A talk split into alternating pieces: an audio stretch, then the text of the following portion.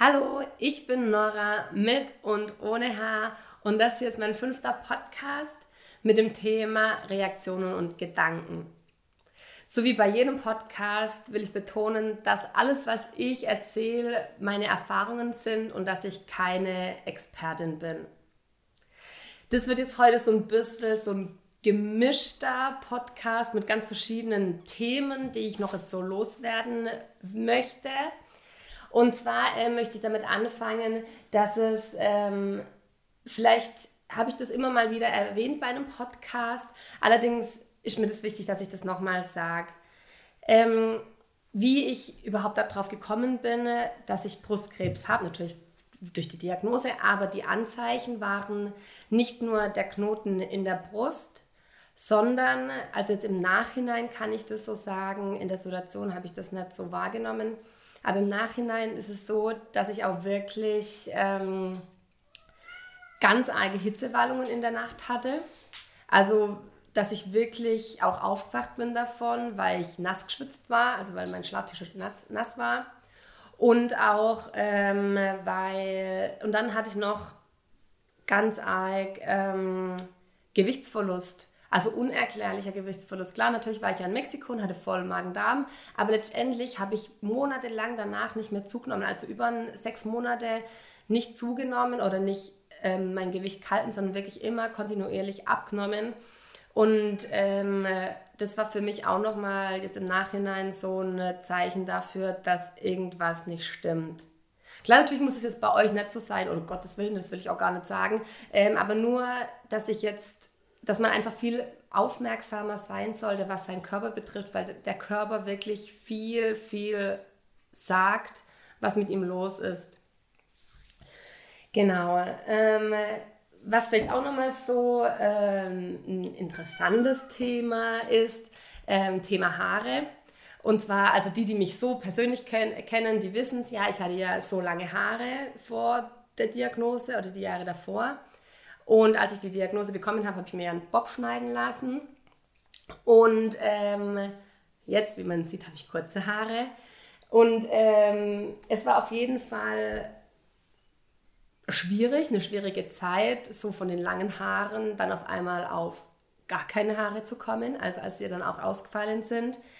Und ähm, ich muss sagen, auch wenn es ist so ein wirklich ein zwiespältiges Thema, weil manche sagen, hey Nora, das sind ja nur Haare, aber auf der anderen Seite, ja, es sind Haare, aber Haare machen einen ja auch voll aus und deshalb war das für mich auch immer so ein so ein Hin und Her. Auf der einen Seite sagt man ja, nur Haare und Gesundheit ist viel wichtiger, aber für die psychische Gesundheit ist es ja auch wichtig, dass man sich wohlfühlt und dass man auch ähm, mit sich selbst so im Reinen ist. Ich hoffe, ich ihr wisst, was ich meine.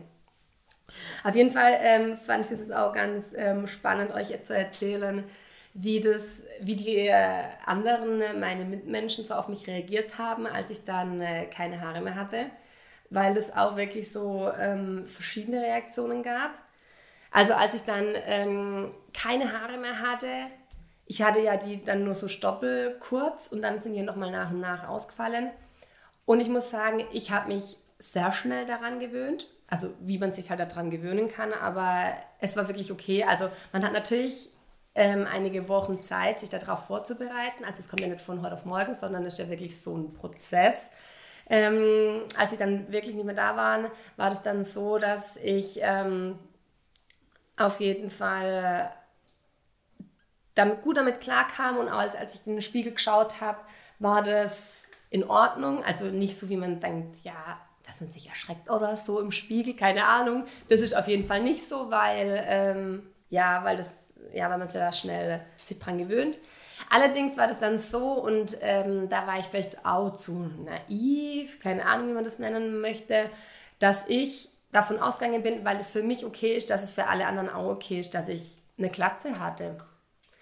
Ähm, ich muss sagen, das, der krasseste Moment, wo mir dann klar wurde, okay, Nora, du kannst nicht von dir auf andere schließen war, als ich dachte, das habe ich schon mal in einem anderen Podcast erzählt, als ich mit meiner Mama, mit meinem Papa, mit meinem kleinen Bruder spazieren war. Und das war das erste Treffen, nachdem ich keine Haare mehr hatte. Und da hatte ich ja den Sonnenhut auf und dann im Wald habe ich dann gesagt, hey, wollt ihr ja meine Haare sehen? Und dann habe ich ja meinen Sonnenhut abgenommen Und mein Bruder und mein Papa, ja, ey, voll cool und draufgefasst und so, voll easy. Aber meine Mama hatte voll die ähm, Tränen in den Augen und wollte mich irgendwie trösten und irgendwie kam ich mir der Situation gar nicht richtig klar, weil es für mich okay war und ich hatte wirklich nicht damit gerechnet, dass es jemand so schockieren kann. Jetzt im Nachhinein voll nachvollziehbar und auch wirklich okay, ich mache da niemandem Vorwurf draus, dass der irgendwie so schockiert war. Also alles easy. Dann ähm, gab es noch zwei Freunde von mir, die, ähm, die, dann, die mich dann auch besucht haben während der Zeit. Alles cool. Ähm, aber wo ich dann gefragt habe, hey, magst du das sehen ohne meine Mütze oder ohne mein, meine, meinen Sonnenhut? Und beide haben gesagt, mm, nö. Was, also damit habe ich irgendwie gar nicht so gerechnet, dass da jemand Nein sagt. Aber ich kann das voll gut akzeptieren und auch so stehen lassen. Und dann habe ich natürlich meine Mütze aufgelassen. Ähm, Im Großen und Ganzen war das aber so, dass alle, alle, alle wirklich gut damit klargekommen sind, dass ich keine Haare hatte. Also dann waren auch Freunde da und ich hatte, war oben ohne. Es war ja eh voll warm, es war ja Sommer, Hochsommer, ihr wisst ja selber, keine Ahnung, fast 40 Grad. Und ähm, war echt okay, dass ich da mit denen am Tisch saß und auch mit meiner Schwester und so voll easy. Ja, ich denke schon, ähm, dass es vielleicht ein Schock für die war, wenn man mich das erste Mal ohne Haare gesehen hat, aber dass man dann auch das vielleicht irgendwie ausblendet, dass ich keine Haare habe und dass man sich auch wirklich schnell dran gewöhnt. Ähm, was dann auch war, die, die mich so auch persönlich kennen, ich war eher so die, ja, ich schmink mich ja ab und zu mal, aber sonst wirklich, keine Ahnung, 300 Tage im Jahr war ich ungeschminkt. Also wirklich voll. Aber als ich dann keine Haare mehr hatte, wollte ich mich wieder schminken, einfach weil ich dann wieder mehr Konturen in mein Gesicht bringen wollte, also mit Augenbrauen nachfahren und Wimpern und Rouge und so. Also, dass ich wirklich ähm, mich dann auch menschlicher gefühlt habe. Ja, was ähm, bei mir dann auch noch so war, ähm, auch wenn das, weiß nicht, die, die davon betroffen sind, die verstehen es vielleicht, aber die Diagnose habe ich bekommen und habe dann sofort auf Insta dann auch geschaut, okay, die Haare fallen aus, das weiß ich. Ähm, aber wann wachsen die wieder? Also wann kann ich damit rechnen? Wie lang sind sie dann nach einem Monat nach der Chemo oder nach sechs Monaten nach der Chemo? Also ich wollte da irgendwie immer so ein Ziel vor Augen haben. Wie sehe ich denn wann aus, dass ich irgendwie auch so ein bisschen beruhigt bin, dass ich weiß, okay, es geht auch irgendwann wieder bergauf. Ähm, genau, dann macht man sich auch irgendwie so ein bisschen verrückt oder man setzt sich ein bisschen unter Druck, weil man halt einfach, ja, irgendwie so ein Stück weit all das Leben wieder haben will und einfach wieder Haare haben will.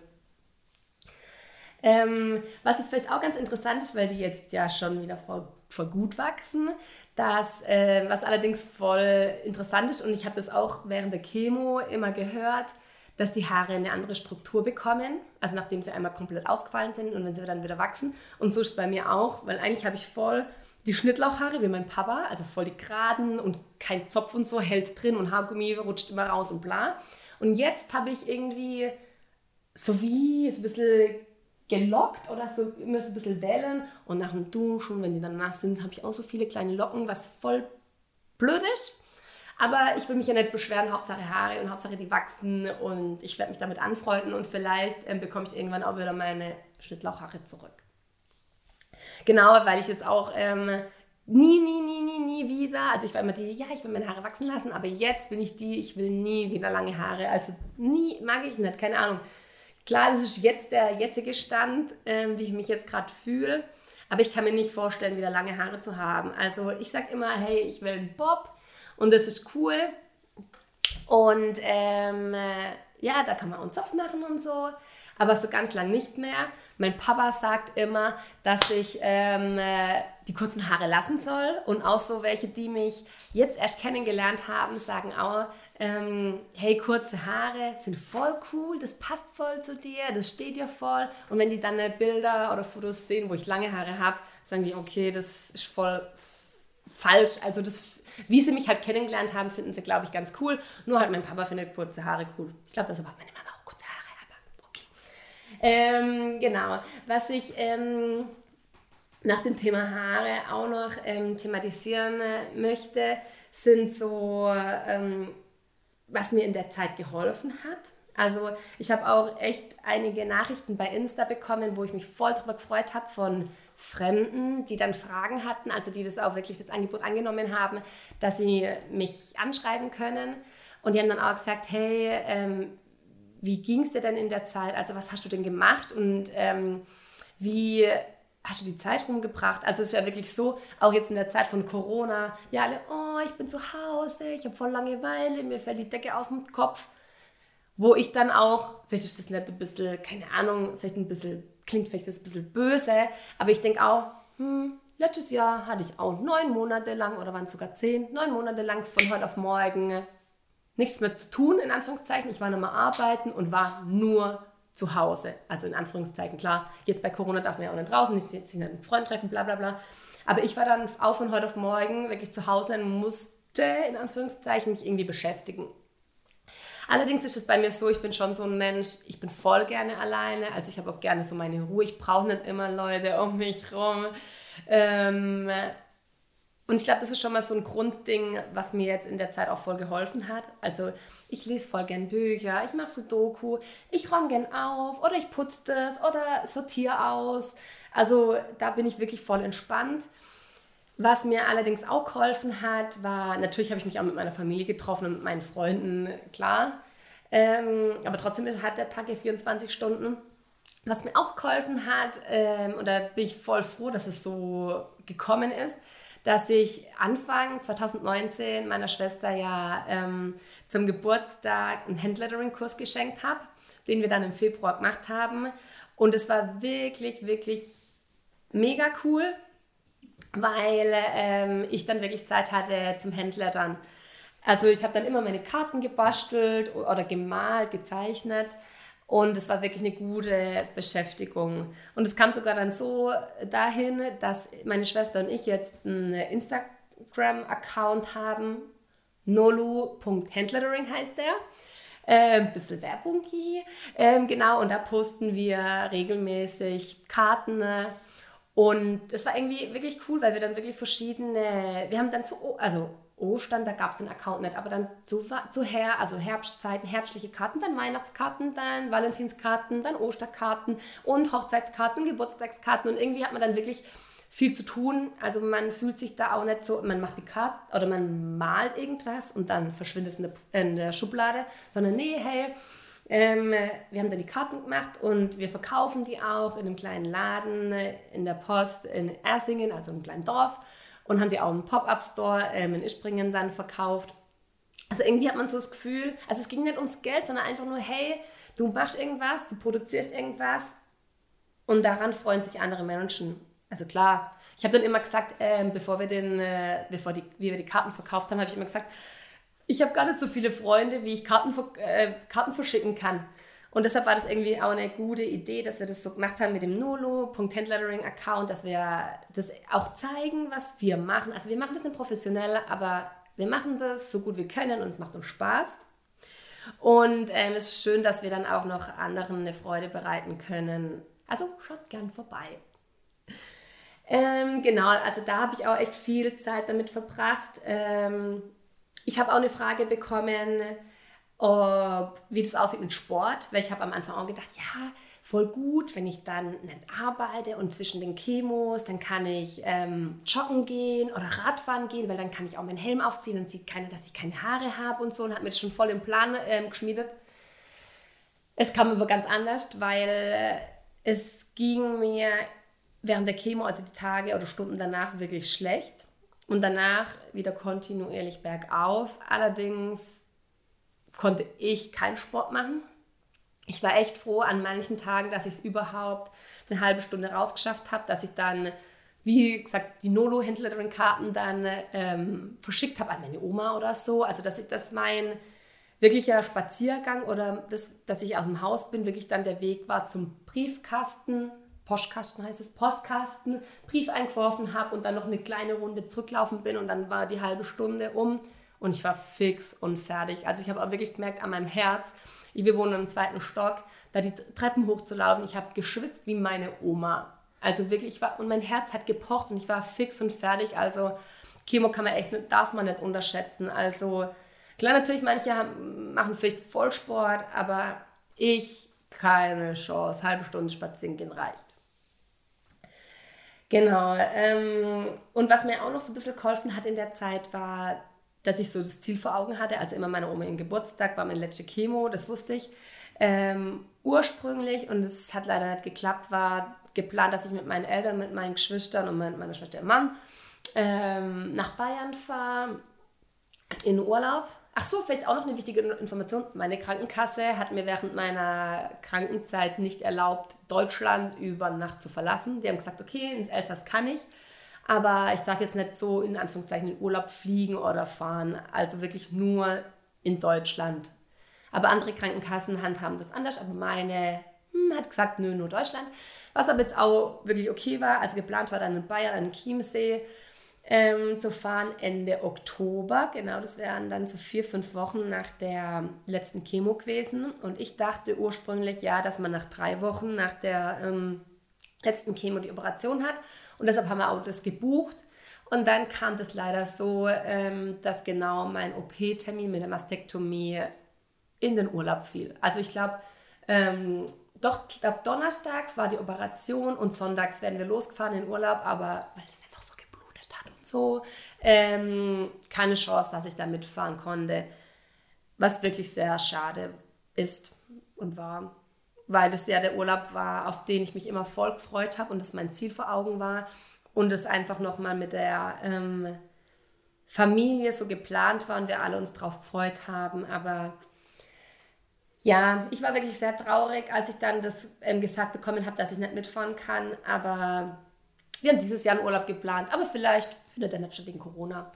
Egal, auf jeden Fall ähm, wirklich schade, aber okay. Ich habe mich umsonst drauf gefreut, aber wenigstens hatte ich ein Ziel vor Augen. ähm, genau, also was mir auch noch in der Zeit geholfen hat, war so ein bisschen ähm, Psychohygiene. Also ich bin eh so ein Typ, dass ich ähm, Tagebuch schreibe. Also nicht jeden Tag, aber das mache ich schon seit ich 12 oder 13 bin. Ich habe echt so viele Stapel an Tagebüchern in meiner Kiste im Keller, weil ich das voll interessant finde, jetzt auch nochmal ein Tagebuch zu lesen, als ich 14 oder 15 war. Und ähm, genau, jetzt habe ich dann auch in der Zeit immer mal wieder Tagebuch geschrieben, einfach so ein bisschen, um so, ja, klarzukommen mit der ganzen Situation, weil das ja echt krass war. Und ich das irgendwie so ein bisschen Klar habe ich mit anderen Leuten drüber geredet, aber ich glaube, so meine richtigen Ängste, die ich hatte, habe ich wirklich nur ins Tagebuch geschrieben, weil ich anderen oder anderen halt irgendwie damit auch noch so, wie sagt man da, nicht auch noch, ähm, wie sagt man denn da? Nicht unter, nicht unter Druck setzen, sondern nicht auch noch belasten wollte. Ich wollte die anderen nicht belasten, genau. Ich habe nur mein Tagebuch belastet. Und ähm, äh, genau, was auch noch war, so die Gedankengläser, das habe ich auch schon bei der Luisa Lyon im Podcast gesagt, dass ich meiner Mama, meinem Papa und der Luca, also meiner Schwester, so Gedankengläser geschrieben habe. Also wegen in der ganzen Zeit irgendwie immer so kleine Zettel, so wie, ja, so, hey, heute warst du zum Händler dann da, meine Schwester, und es hat mich voll gefreut, bla bla bla. Oder Mama, Papa, voll toll, dass ihr mir jede Woche eine Karte schreibt.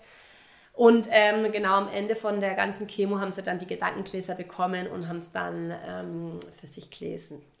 Ich, also ich habe gute Rückmeldungen bekommen und die haben sich darüber gefreut und war vielleicht auch ein bisschen traurig. Ähm, aber eine schöne Erinnerung, denke ich. Und es war auch für mich eine Hilfe, ihnen auch meine Dankbarkeit zu zeigen, weil die wirklich jede Sekunde für mich da waren. Danke dafür. Und meine Freunde natürlich auch. genau. Und was vielleicht, was auch irgendwie voll süß ist, meine Mama, als ich meinen ersten Liebeskummer hatte mit 15 oder so oder 16, keine Ahnung, hat meine Mama mir so einen hässlichen, war Mama, war schon hässlich, so einen hässlichen rosa Post-it geschrieben mit alles wird gut. Und den Post-it, den habe ich immer noch. Und irgendwie hat mir das so ähm, geholfen, auch wenn das so ein dummer Spruch ist mit alles wird gut, so what, wenn es einfach eine schlechte Situation ist, dann ist es einfach schlecht. Aber irgendwie war das trotzdem so in meinem Hinterkopf so, ja, alles wird gut, Nora, es wird wirklich alles gut. Und ich glaube daran und ich glaube ans Universum und ich bete zum Universum und bin da ja eh voll positiv immer gewesen und habe immer so wie ein Mantra gehabt, okay, alles wird gut.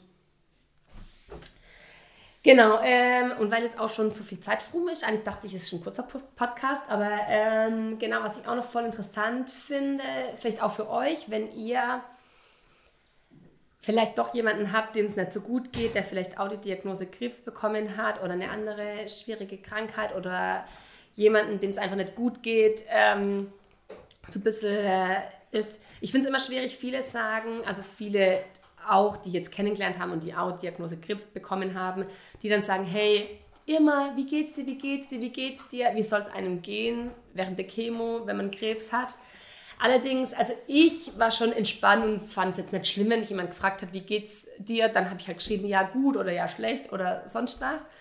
Ähm, allerdings würde ich so pauschal sagen, dass es ganz gut ist, wenn man irgendwie Kontakt aufbauen möchte mit jemandem, dem es nicht gut geht, dass man einfach schreibt, hey, ich denke an dich. Ja, und irgendwie so, ja, ich denke an dich ist irgendwie so ein guter Satz, weil der provoziert dich nicht oder dem anderen dann, dass er darauf antwortet, sondern einfach nur, hey, ich denke an dich, du bist in meinem Kopf, ich schicke dir schöne Gedanken, bla bla bla. Und ähm, derjenige hat dann selber die Entscheidungsmacht, darauf zu antworten, darauf einzugehen oder nur ein Smiley zu schicken oder sonst was. Und noch zu allerletzt, das musste ich noch loswerden, weil es irgendwie schon so ein bisschen auch Thema war und ähm, unter einem Post von mir als Kommentar. Ähm, Thema Kinderkriegen, wenn man das Gen hat. Und ich habe das eher mit mehreren geschrieben. Ich hatte nämlich eine Situation von einer Bekannten, die mir mehr oder weniger vorgeworfen hat, wie kannst du nur darüber nachdenken, Kinder zu bekommen, ähm, wenn man so ein Gen hat. Und ähm, also die Bekannte, das war wirklich auch so, ich habe sie nicht danach gefragt nach ihrer Meinung, und ähm, ich finde, das ist wirklich auch die Entscheidung von mir und von meinem Partner, ob man Kinder haben will. Oder jeder Betroffene soll das für sich entscheiden. Und kein Mensch hat das Recht zu urteilen, ob jemand anderes ein Kind bekommen soll oder nicht. Ich finde, ja klar, natürlich, vielleicht, ähm, sie hat es ausgesprochen, vielleicht haben andere das noch gedacht oder denken das. Ähm, aber die behalten das bitte für sich. Weil ähm, man nicht weiß es irgendwie, ich finde es irgendwie ja frech und traurig, wenn man jemanden, der in so einer Situation ist wie ich, ähm, mit sowas konfrontiert. Weil, ja, finde ich einfach, das geht denjenigen nichts an, es geht nur mich was an und meinen Partner und sonst keinen. Und vor allem auch die Ärzte haben auch gesagt, hm, in zwei Jahren kann ich Kinder kriegen. Also wo ich auch denke, okay, sogar die Mediziner, also die Fachleute, die geben mir die oder zeigen mir die Möglichkeit auf, dass ich das ähm, dass ich Kinder kriegen kann oder darf. Und deshalb gibt mir das auch nochmal so ein bisschen Rückendeckung und ich sage, okay, alles klar. Wenn meine Ärzte jetzt mir nicht davon abraten oder mir da irgendwie äh, mich daran hindern wollen, dann denke ich, okay, cool. Hallo, ich habe sogar Kinderwunschbehandlung gemacht im Krankenhaus in Heidelberg und die standen auch dahinter und haben das, okay, die haben auch Kohle damit gemacht, aber die, die, die Ärzte im Krankenhaus in Karlsruhe, die haben damit keine Kohle gemacht und haben das auch unterstützt. Deshalb denke ich auch, also wenn es dich jetzt wirklich auch persönlich betrifft, wenn du Brustkrebs oder eine andere Krebsart hattest und irgendwie damit zweifelst, ist es richtig, ein Kind zu bekommen, wenn man jetzt den, das Gen auch hat, BRCA1 oder ein anderes Gen, also dass du weißt, die Wahrscheinlichkeit ist hoch, dass du das, oder 50-50, dass du das weitergibst, dann hör einfach auf dein Herz und schau, was es dir sagt, ähm, ob das für dich die richtige Entscheidung ist, ob du das okay findest ähm, weil je, es ist wirklich nur 50-50. Es kann ja sein, dass du dein Partner, dass dein Partner dann da die Gene dir gibt oder dein Kind gibt und dass du das gar nicht weitergibst. Und zum anderen denke ich, hey, die haben jetzt schon rausgefunden, dass es BRCA1 und BRCA2 und andere ähm, Gene gibt. Und ähm, ich habe auch schon mal so bei Ärzten so in einem Nebensatz gehört, es gibt auch bald eine Impfung dagegen oder die Medizin ist einfach schon so weit, dass es, wenn das dein Kind wirklich haben sollte, das Gen, dass, ähm, dass es da so viele Möglichkeiten gibt, da was dagegen ähm, zu machen oder auch, präventiv zu arbeiten. Und wenn du, da, wenn du das weißt, dann kannst du ja viel besser ähm, was tun. Und meine Meinung, meine Botschaft ist einfach, das ist dein Leben, deine Entscheidung und deshalb bekomm Kinder, wenn du Kinder haben möchtest. So, genau, ähm, das war jetzt äh, mein fünfter Podcast. Viele kleine Themen so ähm, zusammengefügt. Ich hoffe, dass es euch interessiert hat, dass es euch Spaß gemacht hat zuzuhören. So wie immer könnt ihr mir gerne, gerne schreiben, entweder in den Kommentaren oder als private Nachricht. Ähm, ihr könnt alles fragen, alles sagen. Ähm, genau, wenn es jetzt wirklich eine blöde Frage geben sollte, dann entscheide ich, ob ich darauf antworte. Aber wirklich, feel free, schreibt mir und bis ganz bald.